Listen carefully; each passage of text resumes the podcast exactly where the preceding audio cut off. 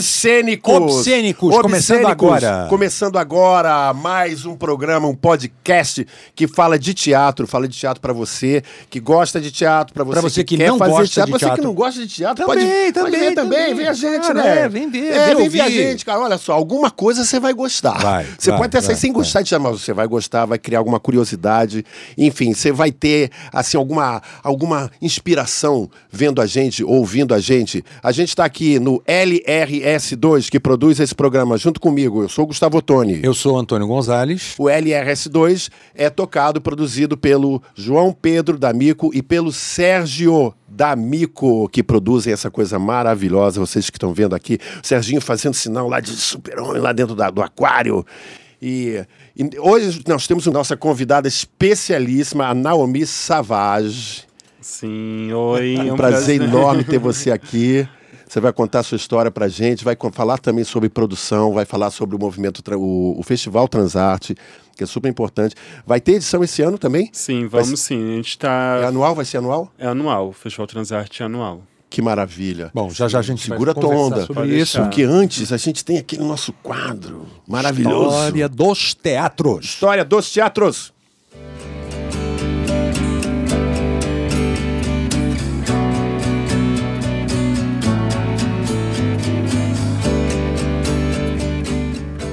Nossa história dos teatros de hoje é um teatro bastante conhecido aqui no Rio de Janeiro, em Copacabana, é o Teatro Brigitte Blair, que fica ali na rua Miguel Lemos, tanto que ele É numa travessinha. é uma travessinha, mas eu acho é- que é uma rua sem saída, a gente estava conversando agora. Acho que ela é uma Exatamente. ruazinha sem É. saída. Eu Miguel realmente na dúvida se é Miguel uma Lemos. ruazinha sem saída ou se é uma vila. Enfim, de qualquer forma, o teatro, e que ele é construído em 1964 com um projeto do grande arquiteto Sérgio Bernardes. Isso. Esse teatro ele foi, inaugu- foi inaugurado com o nome de Teatro Miguel Lemos. Não é? Isso. E, eh, e ele estreia em 65. Ele estreia em 65, em ago- eh, acho que início de agosto de 65, É. com um coquetel. Nesse coquetel, simplesmente comparece Manuel Bandeira e Pascoal Carlos Magno, né? grandes ícones Em, da cultura época, em brasileira. plena época da ditadura, quer dizer, as Exatamente. artes eram prestigiadas pelos grandes nomes da cultura nacional, né? Exatamente. E era um teatro, assim, nessa época, é, o Rio de Janeiro tinha somente 23 tinha teatros. 23 teatros. Então era uma demanda, né? As companhias é, demandavam. E desses 23 teatros, nem todos funcionavam, porque vários estavam assim detonados. Então a, a classe tinha uma, uma, um desejo de que novas casas viessem a ser inauguradas. E a inauguração do teatro Miguel Lemos, né, foi assim uma alegria para a classe, foi super festejada, né? E é- é- logo depois, em- enfim, ele ele estreia em 65. Não, e a peça era Procura-se uma Rosa, com direção do Léo Juse, que foi nosso professor Nosso na professor Unirio. da Escola de Teatro da Unirio, Léo Juse. Esse- essa, essa peça, ela já tinha sido est- estreada no, no Teatro Santa Rosa, em 1961. E em 65 eles conseguem juntar quase que o mesmo elenco para fazer eh, a, a primeira peça assim do teatro. Eu vou falar só no elenco. Era um né? elencaço, O- Olha o elenco, cara. É Dirce Migliaccio, Araci Cardoso, Antônio Patinho, Agildo Ribeiro, Jorge Dória, Atila Iório, Clementino Quelé e Moisés Givelter. Só não entrou a Norma Bengel, né, grande atriz de cinema, fazia parte do elenco Original. principal, original, e não pôde fazer. Bom, logo depois, é, em 66, a vedete Brigitte Blair compra o teatro, arrenda o teatro por 30 milhões de cruzeiros. Não, e curioso é porque ela, é, é, ela disse assim que as peças de alto nível não tinham público suficiente É. para sustentar a casa. Ela disse que mal, mal pagava a Exatamente. luz com as peças, vamos dizer assim, importantes, coisas e tal. O que, que ela faz? Ela dá uma guinada. Então ela produz uma peça, como é que ela é? A revista, É uma brasa mora. Ah, O nome da revista é Uma Brasa Mora, né? E, e também e com uma peça chamada Les Boys. Les Boys, escreve Les Boys, Isso. né? A galera. Não, porque entorno- tinha. le- Lembra que tinha. Tinha é, boate. Não, não. O, o Le- os Le Boys era com as 10 mais é é, descoladas bonecas do Rio. É. o elenco, é, a propaganda é essa. Eles botam com as 10 mais descoladas, desvairadas. Desvairadas As bonecas. 10 mais, as 10 bonecas mais desvairadas do Rio de Janeiro. Essa era a propaganda. A galera, nós estamos falando dos anos 60, a galera do entorno, né, não começou a não gostar muito desse movimento e, eh, enfim. E Teve um tentaram- abaixo assinado. Aí, aí fizeram que é, tentaram interditar o teatro. Tentaram interditar com a- o argumento de que o alvará era provisório. Né? É engraçado que ele, é- esse alvará descobriu que esse alvará era provisório quando entrou essas peças. As outras não tinha, continuou Não tinha. funcionando. Pois é, entendeu? pois é, Né? pois é. Sabe? É muito estranho, né? É muito engraçado. Agora, tem uma coisa, aconteceu um fato também que não sei que eu já. um filme, que eu já vi isso em algum lugar, né? É, a Vedete, é, ela fez a denúncia de que o teatro estava sendo alvo de uma companhia movida pelo capitão reformado do Exército, Alberto Faini, né? Ele fez abaixo assinado para fechar o teatro. Ah, Brigitte Blair vai no governador Negrão de Lima e fala: neurótico de guerra. Já fez diversos abaixo-assinados eh, entre os vizinhos do teatro pedindo seu fechamento. O capitão é um maluco, dorme muito cedo e sempre implica com os artistas.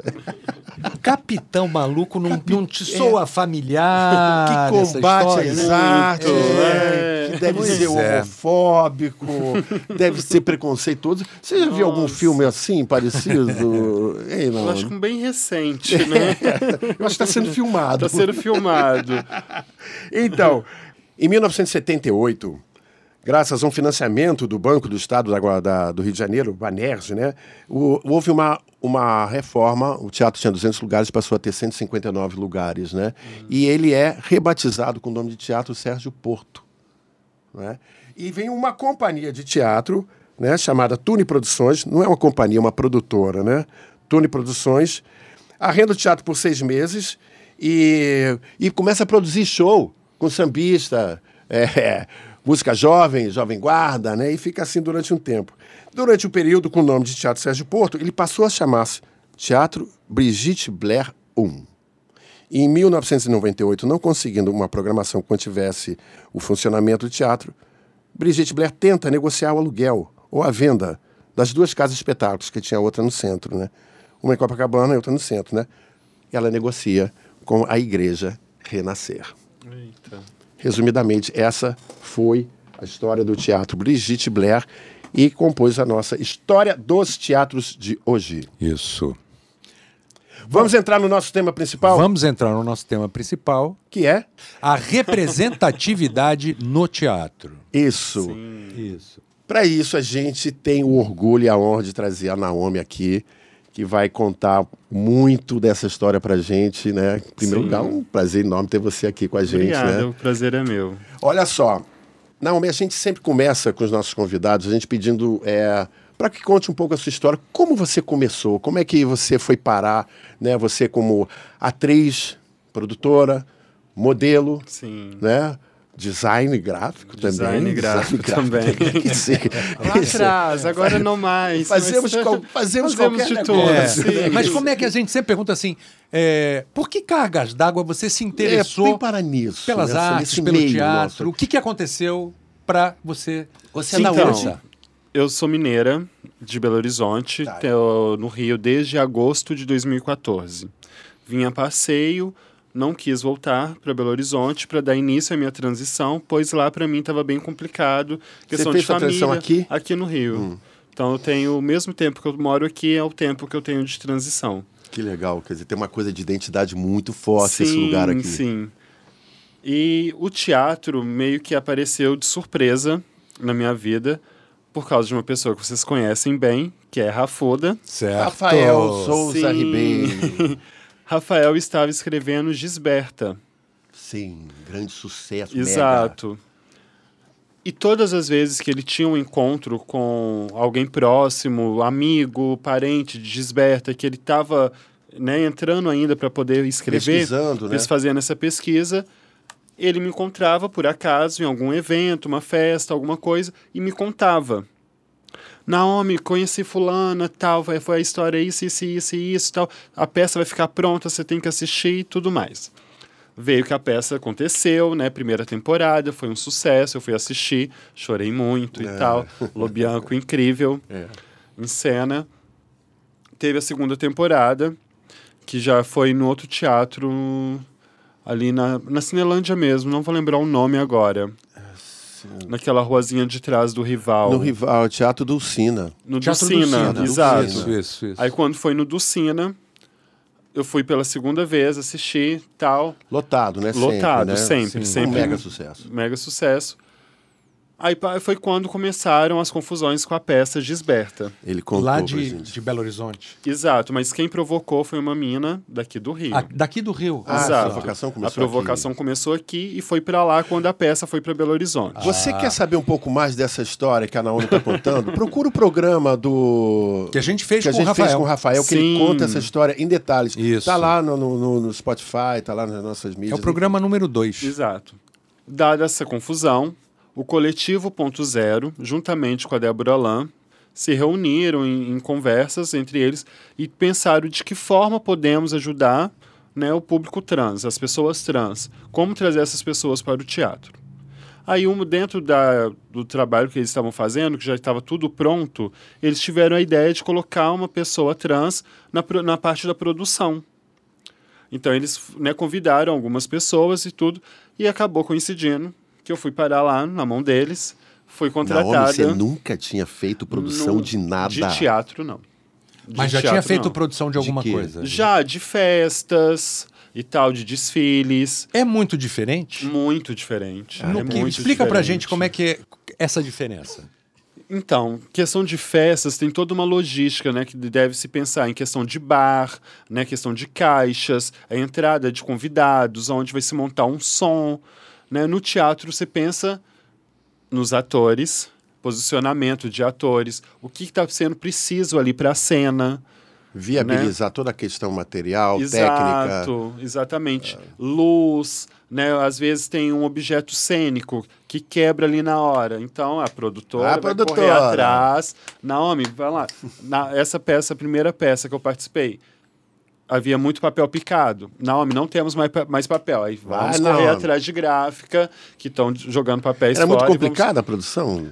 Cara, eu não acho complicado. Eu gosto Da muito. Gisberta, era muito complicada, não? Não, eu não participei de Gisberta. Ah, tá, você Mas foi, foi... por causa da confusão de Exato, Gisberta que você eu, entrou, ok. que ele- ah, o coletivo Ponto Zero, juntamente com Débora Lan, pensaram em que forma podiam ajudar e eu acabei entrando com eles na peça LTDA, que foi no Teatro Eva Hertz. Isso, Sim. estamos falando de que ano? Foi em 2018 ou 17. Bom, por aí. 2000... É, acho que- LTDA era uma peça isso que falava sobre fake news. sobre fake news. Isso, então acho que foi 2017. É provável que tenha sido mais, de- mais Não. de 2018. 2018. 2018, ano da É, eleição. sim. Exato. É, daquele, daquele cara que da- tá aí. do capitão. Certo. Exatamente. Falava sobre fake news. Aí pa, entrei Quem dirigiu mesmo a peça? Débora a. Débora Lan. A Débora Lan. Escrita por ela também, não. Não, não. Escre- o coletivo escreveu a peça? A peça foi escrita pelo Diogo Liberano e tínhamos no elenco Bruno Scavuzzi, Orlando Caldeira, Leandro Soares, Brisa Rodrigues e Lucas Lacerda. E tínhamos também a Mônica, que fez uma participação no lugar da Bruna, porque a Bruna precisou se ausentar durante um tempo, então entrou a Mônica. E a direção de Débora Lan. E você fez a produção junto com a, Junto- a Gigi. Junto com a Gigi e com a Júlia. Essa, essa divisão de trabalho, ela era, ela era igual para todo mundo ou sobrou mais para alguém? Eu acho que sobrava mais pra Gigi. porque ela que cuidava mesmo Sim. das coisas mais burocráticas e tal, era mais com ela. Eu e a Júlia davam mais um apoio mesmo. Eu, né, eu entrei como assistente de produção. Sim. Então era mais coisas do dia a dia, tal, o pesado ficava mais com a Gigi. A gente vai falar muito sobre essa coisa da produção, mas você aqui, antes da gravação, você estava falando também da sua experiência de palco, a sua experiência de... de vamos dizer que você está até falando, "Nossa, é, demorou para eu saber que aquilo era uma manifestação artística. Sim. Que, como é que foi isso? O que, que você fazia? Então, em- Além dos grafites, do, do- além de porque- colagem além das paredes. colagens, É, É. não, porque a gente perguntou assim especificamente Como você da come- tua relação é, com o teatro. uhum, é. Mas a tua relação com, com, com a- uma manifestação artística, artística. começou muito antes. Sim, então exatamente. conta pra gente assim, como é na que verdade, começou que isso? é o- é- é é- é é- vai, te encaminha para o teatro de uma certa forma, Sim. né? Então, como é que foi? Em 99, eu participei de um concurso. Uma turma de colegas. Começa por aí. Uma turma de colegas já me chamavam de Naomi antes mesmo de eu saber É, eu quem era Naomi. Pois é. Sei. É em homenagem a modelo? Era em homenagem ao modelo. Sei. Porém, eu não, não tinha consciência disso, porque eu ainda não era dessa turma. E o Savage? O Savage foi uma amiga minha. Numa noite, ela viu que várias drags tinham um sobrenome menos eu. Tinha Aí que ela pass- compor. Exato. Ela, Ficou na, na bonito, hora, ficou na mesa, é. começou a Ficou escrever bonito, ficou vários. bonito, é musical. Aí ela lembrou de uma banda que acho que acabou já, que se chamava Savage Garden. Aí ela escreveu Savage. É Savage, mas as pessoas não falavam Savage. Savage. É. Aí virou Savage. E a gente tá falando certo, Savage? Savage, bom. tá ótimo. E aí, é um grupo... da Aí galera. esse mesmo grupo tinha um professor de dança, me inscreveu no concurso de drag queen.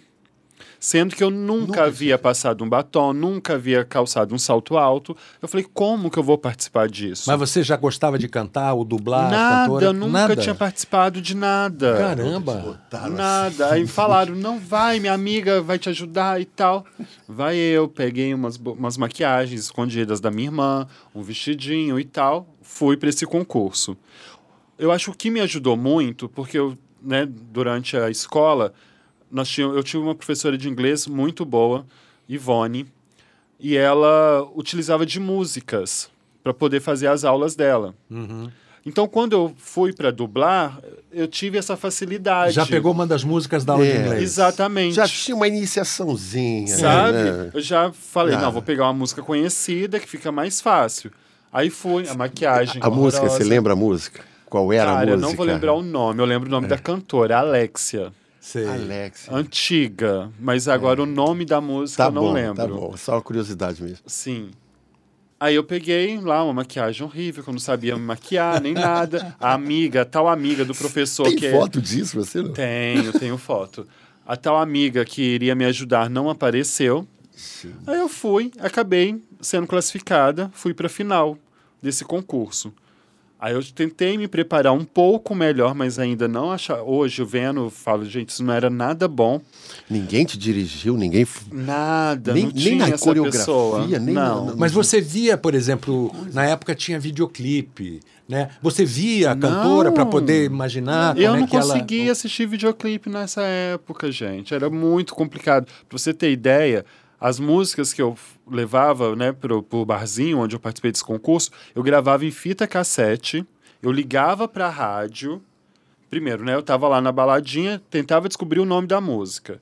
Aí descobri o nome da música, no dia seguinte ligava pra rádio o dia inteiro até eles tocarem a música. Pra mim poder gravar e levar pra mim poder participar. Caramba. Tanto é que uma música da Whitney Houston, todas as vezes que ele passa. É, It's not right, but it's okay. Por ela ser cumprida, no meio da música sempre vinha a propaganda da rádio. Então eu nunca consegui dublar essa música. Mas dublava, você podia dublar Mas aí vinha a propaganda.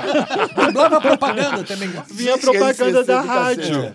Aí eu falei, gente, nunca que eu vou conseguir. da rádio de graça também não vale. Sabe? E era uma música que eu queria muito dublar na época, mas não tinha como. Porque todas as vezes que eles passavam na rádio, no meio da música vinha a propaganda. Rádio é o da caceta. Tipo, alguma coisa assim. Aí, dentro desse concurso, eu fui pra final, tal, fiz né, uma preparação melhorzinha, mas eu ainda não achava bom. Mas eu acabei ficando em terceiro lugar, ganhei meu troféuzinho e tal. Falei, pronto, acho que é isso. Aí começaram a surgir, já começaram a surgir os convites. Aí participei de um outro concurso, mas aí não consegui, não que eu não tenha passado para final, mas no dia da final eu não saía de casa, não conseguia. Passava mal, alguma coisa acontecia. Aí outro concurso, a mesma coisa. Eu falei, gente, alguma Gente, coisa errada. é isso? Aí passaram-se, tipo, uns dois anos. Eu só ia pro início de concurso, mas não conseguia fazer até o a final e tudo mais. Eu te conheci um cara que me convidou para trabalhar com ele nas festas héteros. Ele precisava de uma drag queen nas festas para héteros. Aí eu fiquei dois anos direto trabalhando com ele. Então eu Foi meio complicado isso?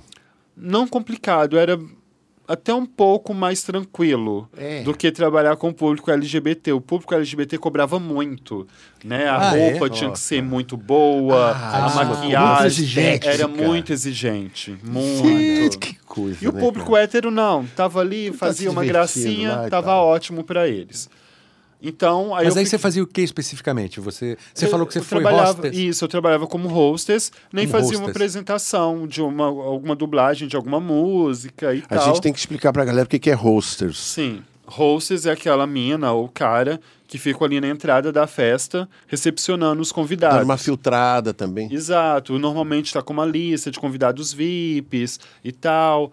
Tem um- alguns locais que você escolhe mesmo as pessoas que vão entrar na frente. Eu não sou dessas, eu deixo todo Que mundo legal, entrar. é. Porque eu sempre tive uma Tá, coisa eu assim, bem vou legal. ser barrado, a hostess vai me Não, mandar embora, vai não. dizer que eu não vou poder entrar, alguma Eu coisa só assim. barro se não Dá tiver medo, né, documento. É, Não tem Se é uma documento, é avaliação. barrado. Quer dizer, quando a festa for tua, a gente pode ir. Pode ir tranquilo. Maravilha. As minhas Tá bom, bolsas ótimo. também não barram ninguém. e se eu estiver trabalhando também, eu não barro ninguém. Eu sou bem tranquila quanto a isso. Oba. E foi né, nesse, nessa brincadeira, eu fiquei esses dois anos com esse cara trabalhando em festas héteros. Então meio que me deu uma força maior também para quando eu voltei pro público LGBT. Aí já tinha mais umas meninas, já estavam trabalhando já como, como drag. Aí passaram a me maquiar, as roupas estavam melhorzinhas e tal. Aí eu fui produção foi crescendo, já foi melhorando a produção. Aí foi crescendo, crescendo. Aí eu fiz um trabalho para a PUC de fotografia, que era um livro que as- umas meninas do faziam jornalismo, elas iam escrever sobre era a noite das drag queens, algo assim parecido. E convidaram três drags para participar, tanto do ensaio quanto para contar umas histórias para irem para o livro. Acabou que eu não participei do livro, só fui mesmo para as fotos, eu e uma amiga lá de BH. E com essas fotos eu tive um- o meu primeiro material fotográfico que eu pudesse utilizar para buscar por outras casas em Belo Horizonte para poder me apresentar.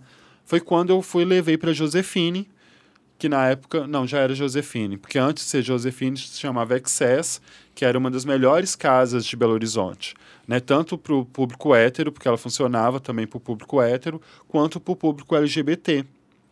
É, do querido Marcelo Marint, que era o produtor e tal, O promoter, o, né? pro- o do dono da, da casa, e ele fazia festas incríveis. Aí eu levei minhas fotos lá para eles. Eles adoraram as fotos, só perguntaram: "Você tem essa roupa?" Que era um macacão de zebrinha. Aí eu falei: "Tenho". Aí ele: "Então, se você vier com essa roupa, você pode fazer hoje mesmo. A melhor casa de BH". Eita. Aí eu falei, como assim hoje? Ele falou, não, hoje mesmo você já pode vir. Você tem essa roupa? Porque combinava com o cenário que eles estavam tendo lá, combinava com o meu nome, porque era um cenário selvagem e tal, era como se fosse uma selva. Aí eu falei, ótimo, eu não tinha dinheiro de passagem para ir até a minha casa, buscar minhas roupas e voltar. Você tinha mesmo a roupa de zebrinha? Tinha, Eu ainda achei. Ah, tinha por roupa. como é que você tinha Mas uma roupa de zebrinha? longe. Por Não que, tava- que você tinha uma roupa de zebrinha? Porque era um macacão que eu havia já usado para fazer um, um outro show. Ah. Então, na Tá, já foto. tava lá no já teu tava, acervo. Já tava lá em casa e tudo. Porém, tava na casa da minha mãe. E isso, eu tava, tipo, uns seis bairros distantes da- da- do bairro Hum. da minha mãe, que era onde era essa boate, que era mais próximo ao centro de BH. E eu só tinha uma passagem, ou seja, eu só conseguiria ir até a casa da minha mãe e saberia que se eu pedisse para ela, falar, mãe, me dá um dinheiro que eu vou voltar pro centro, que eu vou Uhum. fazer show em boate, ela não iria me dar. Sim. Aí vai eu, baixei lá na casa da minha mãe, peguei minha roupa, arrumei um dinheiro, não sei, não lembro como, voltei, fui para casa do meu amigo, me arrumei toda e ainda tinha isso. Aonde eu ia, eu tinha uma gangue que ia junto. Ou seja, todo o cachê que eu ganhava ficava ali. Era Porra, distribuído. Era distribuído. Você tinha a sua entourage, É. o seu secto. Aí, aí eu e a minha turminha, aí fomos, subimos a pé, não era muito distante da boate, mas eu toda arrumada, todo mundo, subimos a pé, chegamos, entramos, foi meu primeiro show. nessa boate, que é uma das era uma das melhores lá em Belo Horizonte, que ela acabou. E a partir daí eu comecei a trabalhar muito com esse pessoal. Aí foi quando o pessoal começou a me conhecer mesmo. Aí foi, né, que dizem, quando você cria seu nome. Então, dentro da cena drag de Belo Horizonte, eu criei o meu nome, mais ou menos, eh, foi dentro dessa boate. Foi dentro da Josefine. Aí, dentro disso, eu fiz diversos outros trabalhos, né, como drag queen. Então, eu participava de, de outras festas de 15 anos, festas de casamento, tudo quanto é tipo de festa. Eles queriam uma drag queen, aí eu estava ali disponível e ia, ia trabalhar. Então, esse foi meu primeiro contato com o Na- palco. Naomi Savage fez seu nome em BH. Em BH, como drag queen. Primeiro, né? É. E a, o lance que você estava falando de designer gráfico também era lá, que era o meu trabalho antes de drag, né? Durante o dia eu era designer gráfico, à noite drag, drag queen. Que bacana. Sim. Que bacana. Aí, então, você vem pro Rio, Venho para o Rio, dou início à minha transição. Conheço, continua fazendo drag aqui no Rio. Cheguei a fazer uma apresentação a convite do André, da festa Pajubá. Aí eu fiz uma apresentação para eles nessa festa. Na época, eu ainda trabalhava na rua. E em 2016, eu tive a sorte, não sei só sorte, não tem nome para descrever isso. Eu conheci a Casa Nem. A casa aqui é na Tijuca, não é isso? Não, hoje nós estamos em Mas Copacabana. já foi na Tijuca. Não, não. Ah, Ela era na Lapa, na rua Moraes e Vale, e agora está que numa é uma casa de acolhimento. Isso, para pessoas trans e hoje para LGBT, LGBTI em geral, né? E estamos lá em Copacabana, na Dias da Rocha. Aí eu tive esse prazer incrível de entrar para a Casa NEM, que foi que mudou completamente minha vida. A Casa NEM me mostrou que eu não, depend... que eu não precisava, é, que a minha vida não terminava na prostituição. Né, que eu tinha um mundo de coisas que eu poderia experimentar e foi quando surgiu o convite para trabalhar no teatro como assistente de produção Através do nosso Rafuda. através não através da Rafuda Ah. por causa da peça causa que a da Rafuda escreveu Sim. o coletivo Ponto Zero teve né, essa ideia de convidar uma pessoa e eu acabei sendo a pessoa convidada a participar nessa peça Você fez. Eles, é, você teve algum curso, alguma coisa? Não. Foi na- antes antes dessa peça não eu foi- tive depois Foi no osso mesmo, Foi. assim. Foi Aí você fez um curso depois. Aí depois eu fiz um curso De com Douglas- produção. de produção Aonde? onde? na sede da CIAS com Douglas Ah, que Rezende maravilha. Ah, que tá. é da produtora Pé de Vento Certo. Que maravilha. Sede Sim. das Cias sempre marcando presença. Cara, a sede da CIAS, É, assim, me abraçou de tal presença, maneira que eu não quero largar eles nunca mais. Eu quero trabalhar com eles para sempre. Porque o pessoal é muito bacana, muito bacana. 50 edições do Festival Transarte. Por favor, todos na Legal. sede da CIAS. Mas e depois? E aí, continua. Como é que você pegou Aí uma tá. outra peça Aí entrei na produzir? LTDA, Aline Morran. Ah, tá. Dentro de LTDA, o Orlando Caldeira era quem fechava a peça. Um belo dia, Orlando teve a ideia de mudar esse final, ele achava que estava faltando, e me colocou para fechar a peça.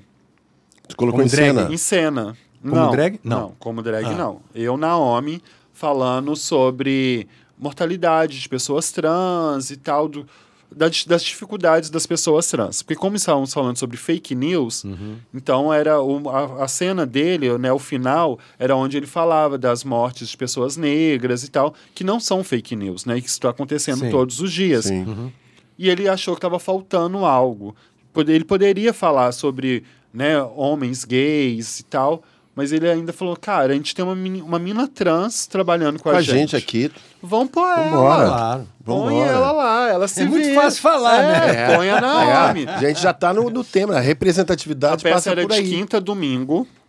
O Orlando me chega na quinta-feira atrasado. Eu já pronta, porque eu né, tinha toda uma roupa, porque eu fazia hostess também na peça É. e tal. Hostess não sai da minha vida. Onde puder ser hostess, eu vou ser. Eu já pronto, o Orlando me pega e fala: Naomi, vem aqui que eu tenho uma ideia tal. Vou te colocar na peça. Eu falei: Você ficou louco? Me colocar na peça? No dia, na hora da peça. na hora. Na hora, ele já chegou atrasado. Ele não te avisou, olha, amanhã... Se... Não, foi, foi no dia. Assim, a seco. No dia. Ele, não, você só vai falar. Sem sobre- ensaiar. Sem ensaiar. Não, ensaiei com ele lá no hall. Cinco minutinhos, meia cinco horinha? e- Não, cinco minutos. Não tinha Meia meia hora. Meia hora é muito, né? Meia hora é Muito. muito. Ensaiar meia A hora. peça pra já ia começar nessas meia hora. Aí tal, ele, não, você só vai falar disso, disso, tal. Fala aí. Eu falei, Orlando, então calma aí. Eu acho que uma, eu peguei um textinho que eu tinha de uma outra mina, que que eu gostei da forma como ela falou. Eu falei, olha, tem isso aqui, vê se encaixa. Ele, não, bacana, é isso. Aí eu li lá pra ele, falei, então, né, as travestis, tal, é, o tempo de vida de 35 anos, nananana. A peça começou, eu entrava somente no final. Então, até o final da peça, tava eu ali com o meu celular lendo. Eu falei, meu Deus do céu, o que, que eu vou fazer? Gente. Meu Deus do céu, o que, que eu vou fazer? Até que chegar a hora de eu entrar, e eu era anunciada ainda por cima. As luzes acendiam e o Orlando me chamava ao palco. Muito Então, amigo. então, assim, já começou aí. As luzes acenderam, eu, eu assustei, falei, é agora. Aí ele falou, por favor, Naomi. Então, quando eu começava a descer a escada, o público todo já estava me olhando. Eu falei, meu Deus do céu, o que, que eu estou fazendo? Aí chegava no palco, eu segurei a mão do Orlando, apertei muito. Quebrou mão- todos os Todos metatarsos os dele. dedinhos dele. Apertei muito, dei meu texto, tremendo.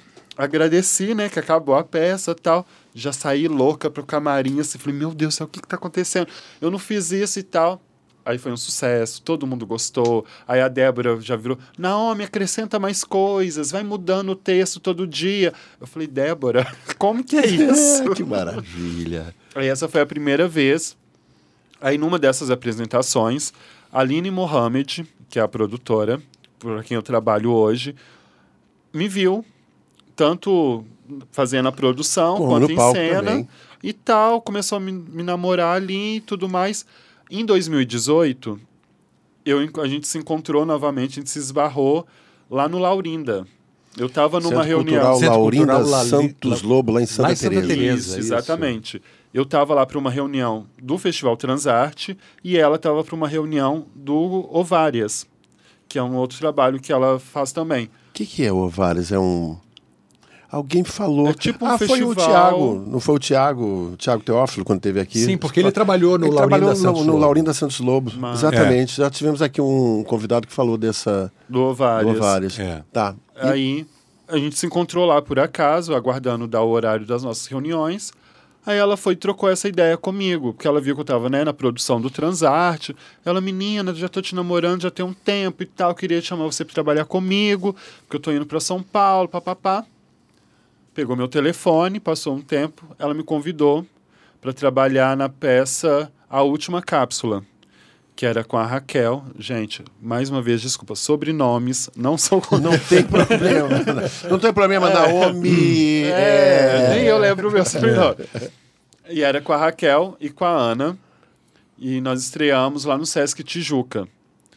Né? Aí foi quando eu comecei a trabalhar com a Aline. Mas isso eu já- Cápsulas. a última A cápsula. última cápsula. Mas antes. É sobre eu- o quê? Sobre que falava essa peça? Era uma mulher que viajava no tempo Olha. e tal, e meio que, como eram duas, né? Elas se encontravam. Era uma fazia uma a do futuro e a outra do presente. Eita. e tal, aí elas, né, trocavam uma ideia ali e falavam, não, não mudou muita coisa não, continua, era bem bacana a Mas peça. só para eu entender, você estava fazendo produção aí. Uhum. Mas antes dessa peça, porque eu acabei esquecendo, eu também fiz a produção de Júlia e Júlia, que também era dirigida por Débora Lan. Aí a Débora me convidou para ir fazer essa produção, porém eu não consegui ficar até o final, porque eu estava trabalhando no Queer Museu, lá dentro do Parque Lage. Eu fazia parte do educativo do Queer Museu. Aí começou a ficar muito puxado, teatro e Queer Museu, e Queer Museu começou a estender o horário.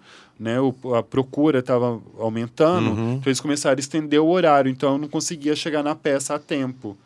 E eu era uma das principais ali dentro do educativo, então não tinha nem como evitar isso.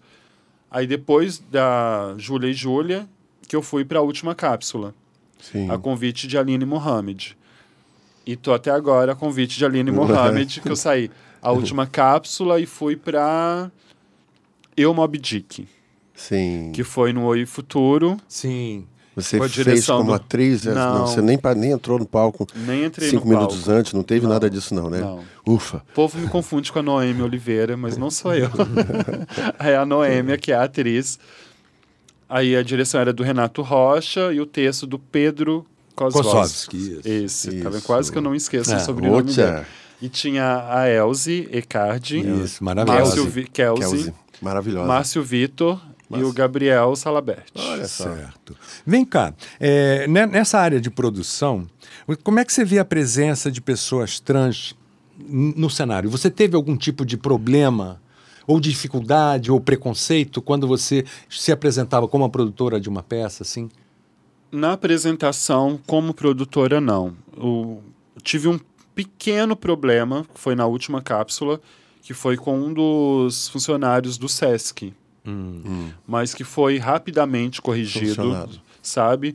Ele, ele próprio veio até a mim, pediu desculpa. É muito da questão do uso do pronome, né? De tratar sempre no masculino, sabendo que se trata de uma mulher Sim. né? Porque muita gente ainda, não digo dificuldade, mas ainda fica nessa onda, É, sabe? existe um, existem séculos atrás de, de toneladas de Exato. preconceito sobre, sobre nossas E cabeças. tem, fo- tem hora que você entende, sabe? Que a pessoa não fez por maldade, mas tem hora também que você vê que a pessoa tá ali insistindo e ela quer de forma não te prejudicar, mas ela tá te- é uma ofensa, acaba sendo, Sim, sabe? não te reconhecendo Exato, como você é, o como você é.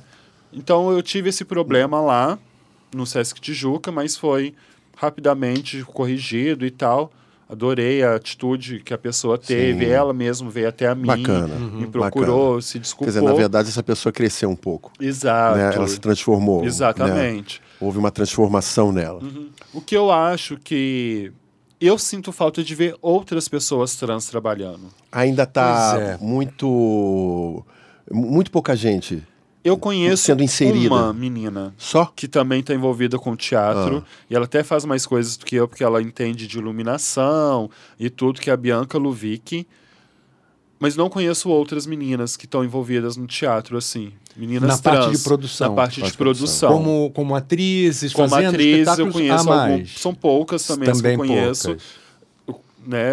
Agora, hoje eu trabalho com a Gabriela Lohan, que é uma mina trans e tal, fez Malhação, foi a primeira mina trans a participar de Malhação, e tá comigo na peça Iabá, mas também são poucas, né? Minas trans que estão à frente como atriz e dentro da produção principalmente, sabe? Eu não conheço meninas, tirando a Bianca. A gente né? já fez, quer dizer, o Gonzalez também, já, é, nós somos atores, né? mas fizemos algumas produções, passamos de poucas produções. Eu acho que o trabalho do produtor é uma coisa que tem um valor gigantesco. Primeiro que, assim, em via de regra, nós atores, né, a gente tem...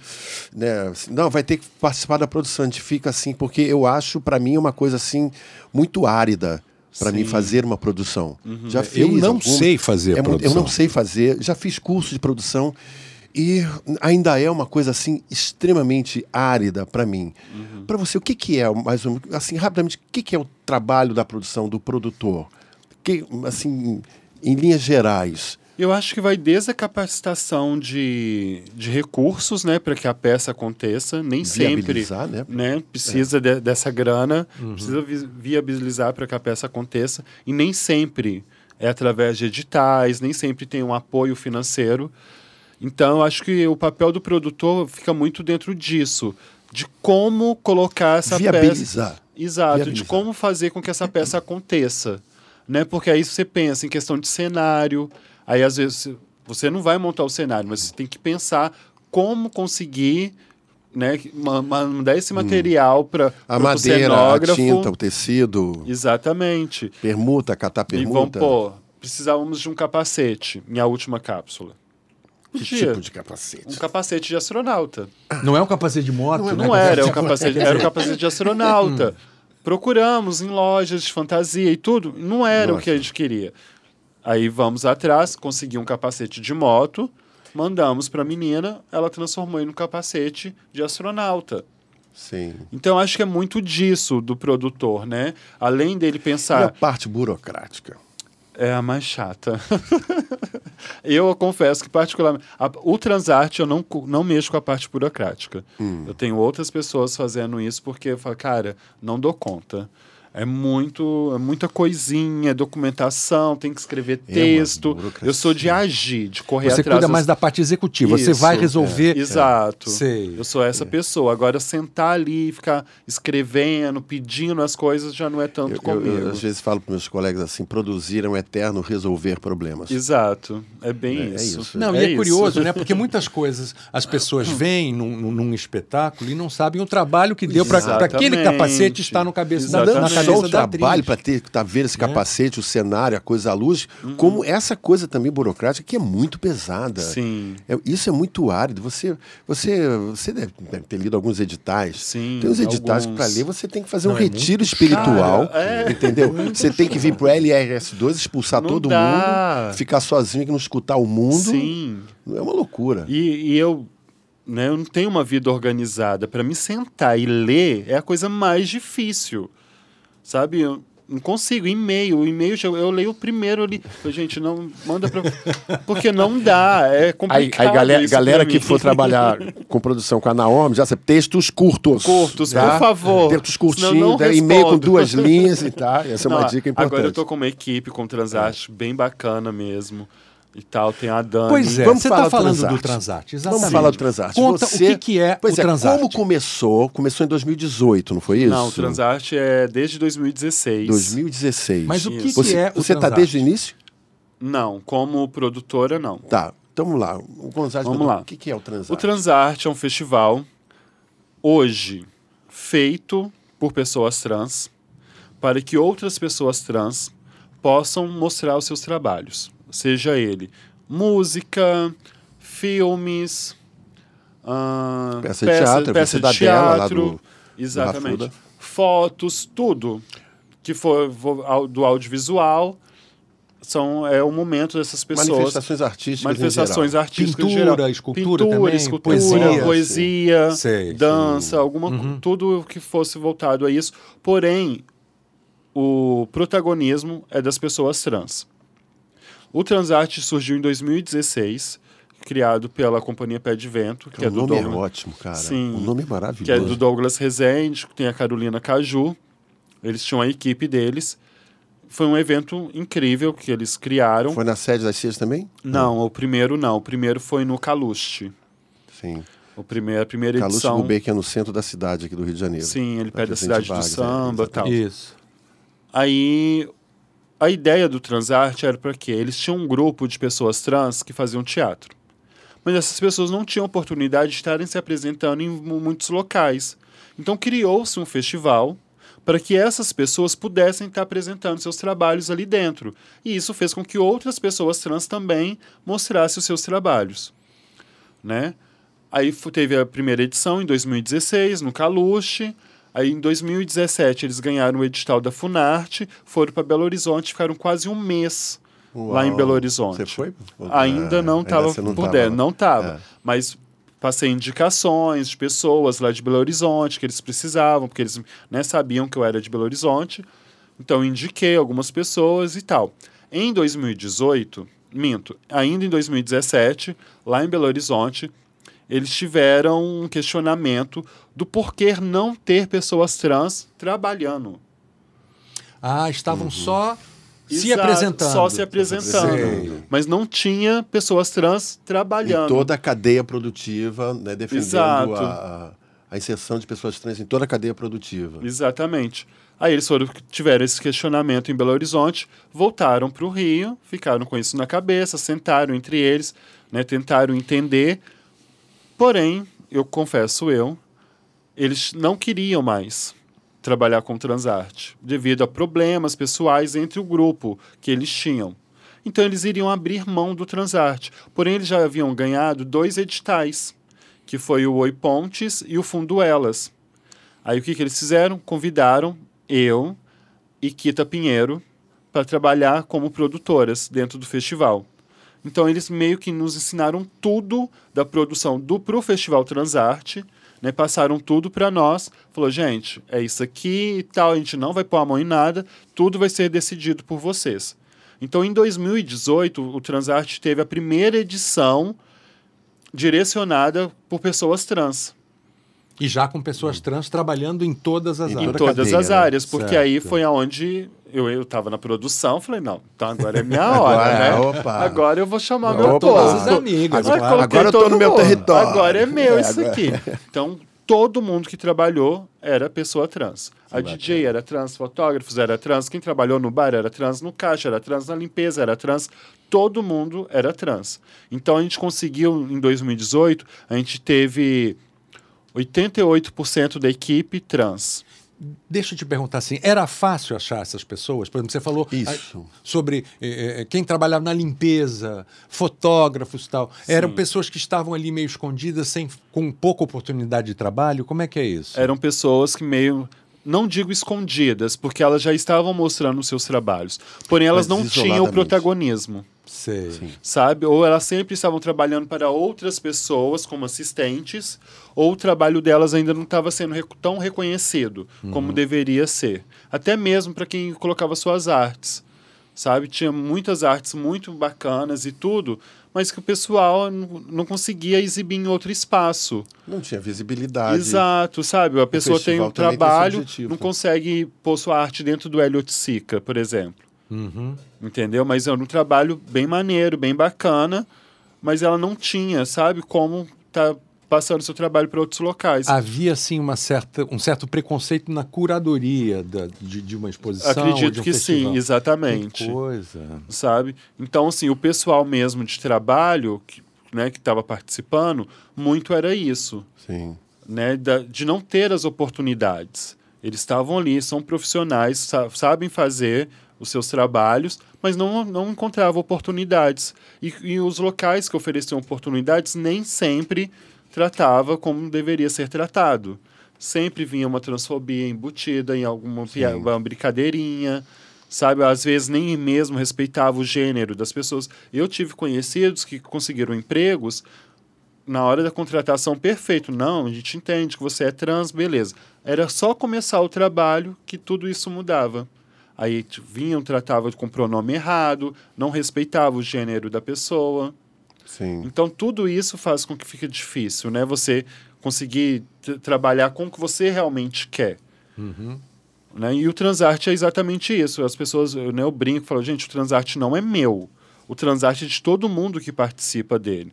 Então, seja você a faxineira, o DJ, sabe? Todos nós que estamos participando, eu só tomo frente, eu tô ali correndo atrás da grana para poder produzir o festival. Você começou no Transact em 2018. Em 2018, como coordenadora de produção. E agora, em 2019, foi Em 2019, eu me tornei a diretora-geral do a Transarte. diretora-geral do Transarte. Eu estive como lá, é que- fui ver Cidadela, foi um evento. Foi, acho que foi a estreia do festival. Foi a estreia. Foi com a peça. Foi com a, peça Raposo Cidadela, Foi lindo. sim. Foi lindo, foi um evento Uhum. lindo, maravilhoso. E como é que foi a reação assim da sociedade ao Transarte? Como é que porque não, não era só para um público, porque acho que a intenção também a- não é só para um público Não é só para um trans, público, exato. né? O Como é? Uhum. protagonismo é, trans, mas é um festival que é para todo mundo, né? Porque exatamente não são as pessoas trans que têm que aprender determinadas coisas. Sabe? Exatamente. Exatamente. É o público em geral, em si geral. que É, vai ficar fazendo lá. de trans para trans. Exato. Não, é- não tem muito Não é sentido, né? isso. O Transarte não é isso. Então é para essas pessoas conhecerem os nossos trabalhos, verem e falar, porra, tem uma, um artista ali muito foda. Poderia, né? Eu sou dono de galeria, vou levar para minha É galeria. artista, cara. Entendeu? E é uma pessoa trans que antes ela nem deveria saber que essa, que essa pessoa trans era um artista foda e tal, mas o Transarte é para isso, é uma vitrine para as pessoas trans, para que outras pessoas venham e conheçam os nossos trabalhos. Olha, a aceitação em 2018 foi incrível. Nós fizemos lá no Despina, na Rua do Senado, em frente ao Despina. estacionamento Galera, fica ligado aí, tem uns. Estamos dando dica aí de espaços. Sim, eu sei que embaixo é de pintura, de artistas plásticos e tal. Que Tem vários quadros, várias Grafites e pinturas lá. E em cima eles trabalham com outras coisas. Aí tem oficinas e tal. Aí nós alugamos lá para fazer, em 2018. Em 2019, eu já estava trabalhando, né? Dentro da sede da CIAS. E passou-se um tempo, eu não conseguia editar, estava sem grana. Eu falei, cara, não, não quero deixar de fazer o festival esse ano. Eles, não, me faz aqui. Sentamos, conversamos, mandei o projeto, eles adoraram, porque era algo que ainda não havia tido lá dentro da sede, né? um festival trans dentro da sede da CIAS, não tinha acontecido. Então, era importante para mim e era interessante para eles. Aí fizemos lá, foram três dias maravilhosos. E tivemos peças teatrais, exibição de filmes muito importantes, que foi o filme da Indianara, que é a idealizadora da Casa NEM, e é um filme que foi super premiado, tal, foi, foi para Cannes e tudo mais. E também o outro filme bem importante que a gente teve foi o da Linda Quebrada, que é o Bicha Travesti, que é um filme que até hoje ainda está aí ganhando vários prêmios. E também tinha sido lançado somente fora do Brasil Sim. e depois que veio para cá. Eu acho que a gente teve ele no Transarte uma semana depois da estreia dele no Brasil. Que bacana. E 2020? 2020. Acabamos de fechar dois editais, estamos aí aguardando, aguardando resposta e tudo, porque a gente, né, é difícil fazer um festival sem grana. ano passado eu trabalhei muito. Sim. O que nos ajudou foi isso, porque eu pude contar com vários amigos, que, pessoas que trabalharam comigo em 2018 e já entraram para trabalhar em 2019 sabendo que não haveria grana. Consegui pagar todo mundo? Não. Não paguei o valor que eles deveriam receber. Sim. Mas todo mundo teve uma passagem, Sim. uma alimentação, sabe? Deu para curtir bacana. Teve uma ajuda de custo legal. Não era o cachê que eu desejaria para eles, mas todo mundo já entrou sabendo disso, que não haveria grana e a gente fez uma vaquinha virtual também para poder ajudar, porque tem coisas que não tem como não pagar, é. né? Não, é. não tem esse anjo que vai chegar e tal. Milagre não existe. Mas conseguimos fazer o festival, foi incrível. E em 2019 a gente focou nas batalhas de Vogue, né? Que estava vindo agora, desde o ano 2000 que tá... Desculpa, o que, que, é, que é. são batalhas de Vogue? Então, as batalhas de Vogue, elas iniciaram por volta dos anos 60, 70, nos Estados Unidos e tal, que por, por mulheres trans, negras e latinas, que é o quê? Elas se encontravam e faziam disputas de dança. Vocês conhecem hum. a música Vogue de Madonna, hum. onde os, os, bailarinos que estão lá com ela e tanto ela, eles fazem passos com a mão e tal, e vão dançando ao mesmo tempo, hum. perna e tudo mais. O que você fez agora era meio parecido com Macarena. Tipo isso, mas Sei. era. Sei. Macarena, tá Não chega a ser Macarena. Macarena Não, é Macarena Vogue. da Madonna. É. Não é. Sei. Certo, certo. Então, porque foi por causa do clipe dela tal, uhum. que estourou, mas não foi ela que lançou. Certo. Eram as, as minas trans, negras lá da periferia e tal, que lançaram essas Era um concurso de quem dançava melhor, de que tipo grupos? isso, era tipo uma batalha é, mesmo certo. de luta, porém através da dança. Sei. Que bacana. Sabe? E isso veio vindo, né, para agora voltou a se falar muito por causa de uma série chamada Pose. Aí eu fiz baseado nisso, então teve batalha de Vogue no, no último dia do Transarte com uma festa. Uhum. Então, assim, foi incrível, porque teve a batalha, teve a festa. Tudo lá na sede das CIAS. Tudo na sede das CIAS. Espaço maravilhoso. Espaço e quem que escolhe quem é. ganhou? É o público ou Os tem um jurados, júri? Tem um tem júri. jurado. Tem um ah, júri. Tá. Que são eleitos, são, são constituídos um ali, na, ali, na, hora, né? Ou ali na hora, ou já são convidados Sim. também. Bacana. Então, a gente, para esse, a gente deu preferência, né, pro, tipo, Indianara, pessoas mais da cena trans Sim, mesmo. Claro. Porque muito vem se falando né, da cena Vogue, mas eles não estão colocando as pessoas trans como as pioneiras. Uhum. Entendeu? Sim, não estão dando o devido reconhecimento. Exatamente. Parece que eles meio que esquecem. Não, não foram vocês que criaram isso. Sim. Isso vem bem antes de vocês começarem a fazer. São as pessoas trans, negras e latinas que começaram esse movimento. Então, vai falar de Vogue, vai fazer alguma coisa parecido, dê o crédito para essas pessoas, claro. uhum. sabe? Procure entender melhor. É o mesmo lance, é quando vão se falar de pessoas trans. A pessoa não é trans e quer sair por aí falando Sim. sobre o mundo trans. Falando, não. não.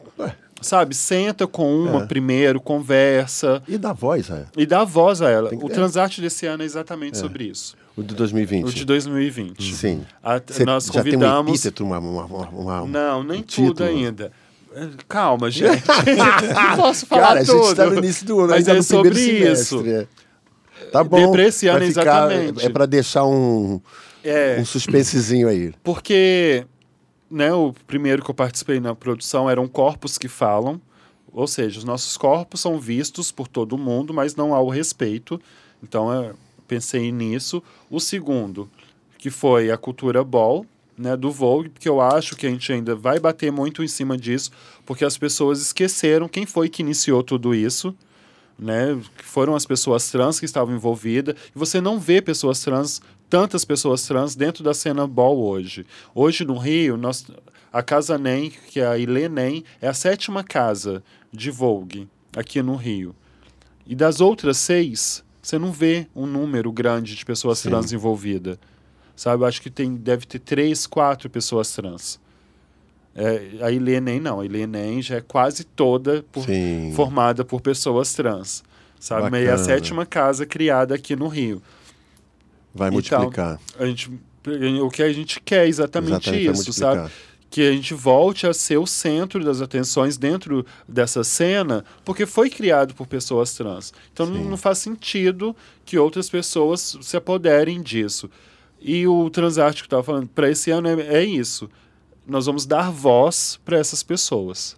Tem uma frase na peça que eu estou trabalhando agora, que é Iabá, Mulheres Negras, que é dito por Dona Dija, que eu amo de paixão assim, que é nada sobre nós sem nós. Que é Nada o que eu tenho nós. levado Sim, muito muito para mim nos meus É. dias de hoje, porque as pessoas querem falar sobre trans e tudo, mas nós não estamos presentes. Seria um belo minhoca na cabeça. Sabe? Nada nós não sobre estamos, nós. a gente não nós. participa, Como é que pode? sabe? Então eu falei, Sim. não, é, o pessoal de faculdade nos procura, quer fazer um trabalho, tá, a gente vai ali, fala, fala, fala, fala com eles, e o resultado? Sim. A gente nem fica sabendo do que que resultou. Ou é um TCC, é um trabalho de Sim. pesquisa. Tá lá na gaveta e. Então, eu Aí, tenho levado isso Você falou, por exemplo, na- quando eu, eu- eu li o currículo que você mandou, você falou da importância da Débora Lan nessa, nesse movimento. Você pode falar um pouquinho sobre. Porque, na época, né, a Débora foi uma das primeiras pessoas que teve essa sacada, que deu essa oportunidade. Que deu voz? Sabe, que me deu voz, exatamente. trabalho, que que me deu deu trabalho, me deu visibilidade. Sabe, porque muito se fala disso. Ah, vem fazer um, participar de um filme e tal, você vai ter visibilidade. Falei, tá, mas e minhas contas a pagar? Oxa. Né? Eu tenho contas a pagar, eu tenho Como uma alimentação, eu tenho um transporte. É. Não adianta você querer, é o que eu falei, nada sobre nós sem nós. E o sem nós é exatamente isso. Vocês querem, né, as pessoas querem ter a pessoa trans ali, tal, fala questão de visibilidade, tá, mas e o pós? Sim. Como que eu volto para minha casa? Sabe, eu vou chegar e vou ter o que comer dentro de casa? Você parou para pensar nisso? Sabe? Então fica complicado. Aí o trabalho que a Débora fez, né, que ela veio fazendo comigo foi exatamente esse. Eu estava ali, não havia grana para aquele trabalho acontecesse, mas eles se juntaram e falaram: não, de graça também não, ela não, Não vai, vai trabalhar. Vai ser baixo, que seja, mas vamos conversar com ela. Vamos dar uma Sentamos, dignidade. conversamos. Onde você mora? Eu morava na Lapa na época e o, a peça era no Eva Hertz. Eu podia ir a pé. Eu não tinha de- despesa com passagem. O horário que eu ia já era após o almoço. Então já não ia chegar lá, não ia ter essa despesa com o almoço. Eu poderia almoçar em casa. Então o cachê que eu recebi ajudava. Sim. Entendeu? Mas foi tudo sentado e conversado. Ela nunca passou pela cabeça dela, falou: não, vamos pra uma mina trans aqui, a gente fala que é só pela visibilidade.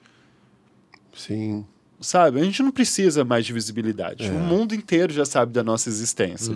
Nós precisamos de respeito e emprego. Trabalho.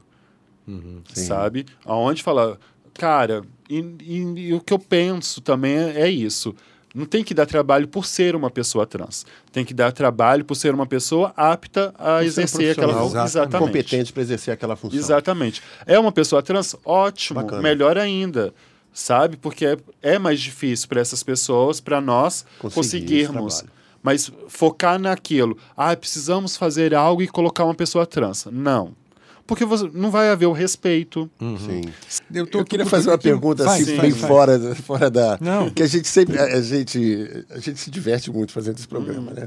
Então a gente fala muito assim, de micos. Sim. Né? Eu já, já- nós já contamos Nossa, alguns micos nossos. Você tem algum mico seu, assim? Tenho. Conta pra gente assim um. Cara, é até vergonhoso.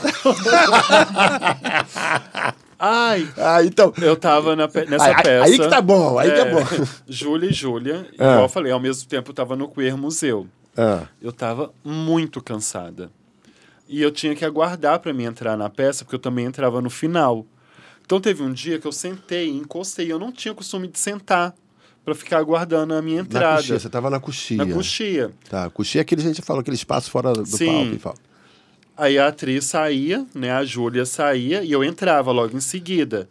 Aí nesse dia eu sentei, encostei na parede. Ar-condicionado, escurinho, não deu outra. Eu apaguei. Eu acordei com ela já saindo. Aí quando eu olhei assim, falei, meu Deus, agora é a minha vez. E eu fui correndo. Até, né? Todo, já entrei todo errado em cena.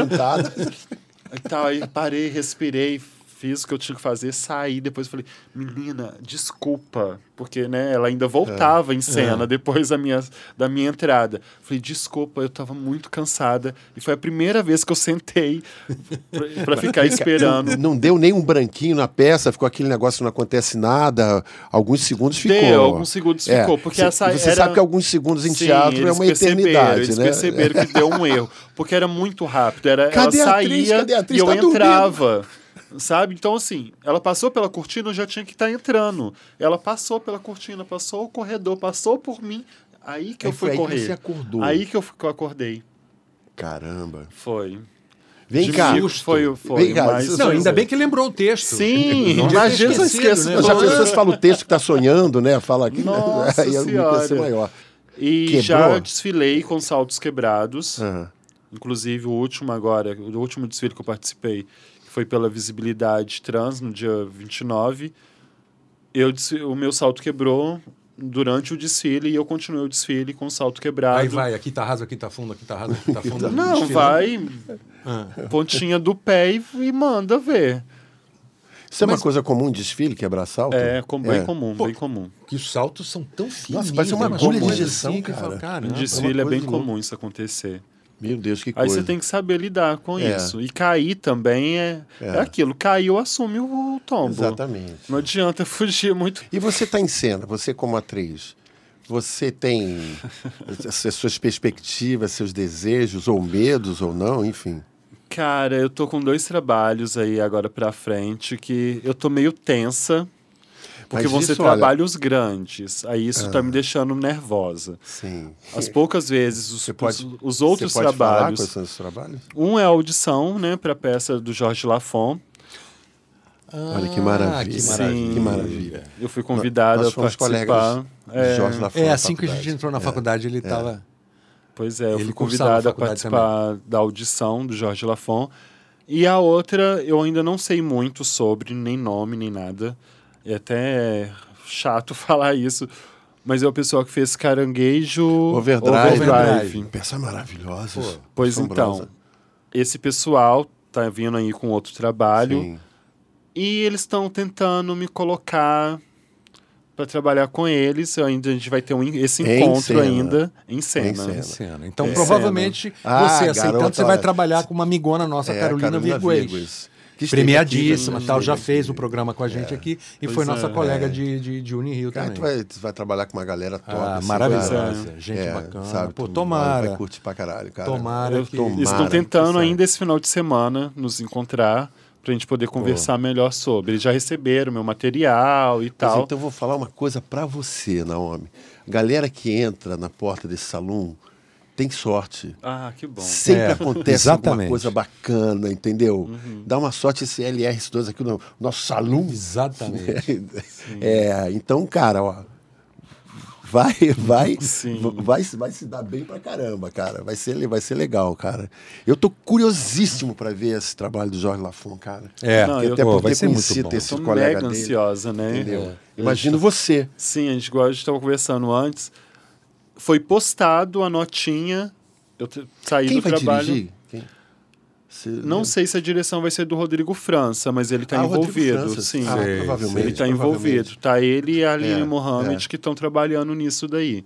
Agora, se ele vai dirigir, já não sei. Se será ele. É, provavelmente, que ele tá com Tomara. algumas peças bacanas. Eu vou trabalhar com ele, começa agora em março, numa outra peça, A gente- a que é gente tem a Capiroto. O objetivo de chamar o Rodrigo França aqui para conversar com a gente. chama O, Bo- o Boró sim. é lindo. O. Boró é incrível. É, é agora lindo. você tem que assistir Yabá também, que E tá é- incrível. Yabá, essa que vai estrear ainda, Vai né? estrear dia Nós 12 estamos de em março. fevereiro, É. vai estrear. 12 de março. Quando, provavelmente, quando esse programa aqui for ao ar, já deve ter estreado. Já deve ter estreado. Provavelmente É. deve, né? Então, É, mas Qual fala, teatro, qual teatro tá falando? Você está falando A do Rodrigo França, que começa agora em março, Hum. que é Capiroto. Capiroto. Isso, porém a estreia é em São Paulo, Sim. em E abril. nessa você está na produção. Produção também. Ah, tá. Eita, que, Que bacana. Produção Pô, também. Muito legal, bacana, Som muito também. bom. É, olha só, é, o- a gente está chegando aqui no final, Sim. Naomi.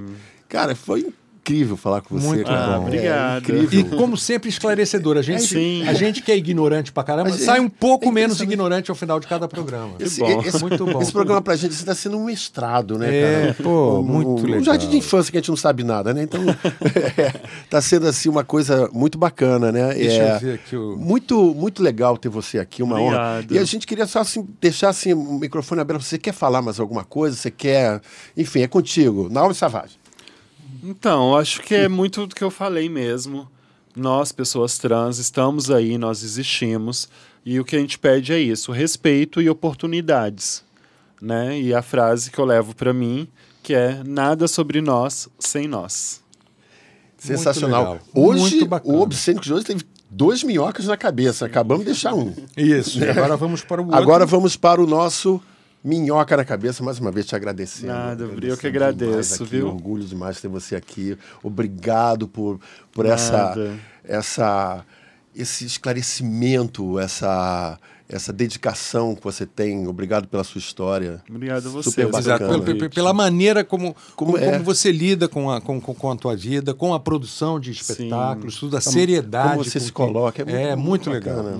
Muito, bacana. bom. Obrigado. Só enriquecendo o nosso Obscênicos. Então, nós vamos agora para a vinheta do nosso Minhoca na Cabeça.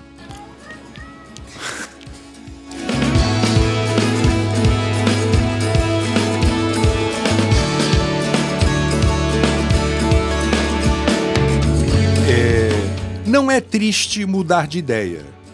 Triste é não ter ideias para mudar. Essa é uma frase do Barão de Tararé. Eu sou o Gustavo Ottoni. Eu sou Antônio Gonzalez. Esse aqui foi o nosso Obscênicos, feito exatamente no LRS2. Aguarda a gente toda quinta-feira que a gente tem sempre uma novidade para você, tá? Beijo. Tchau.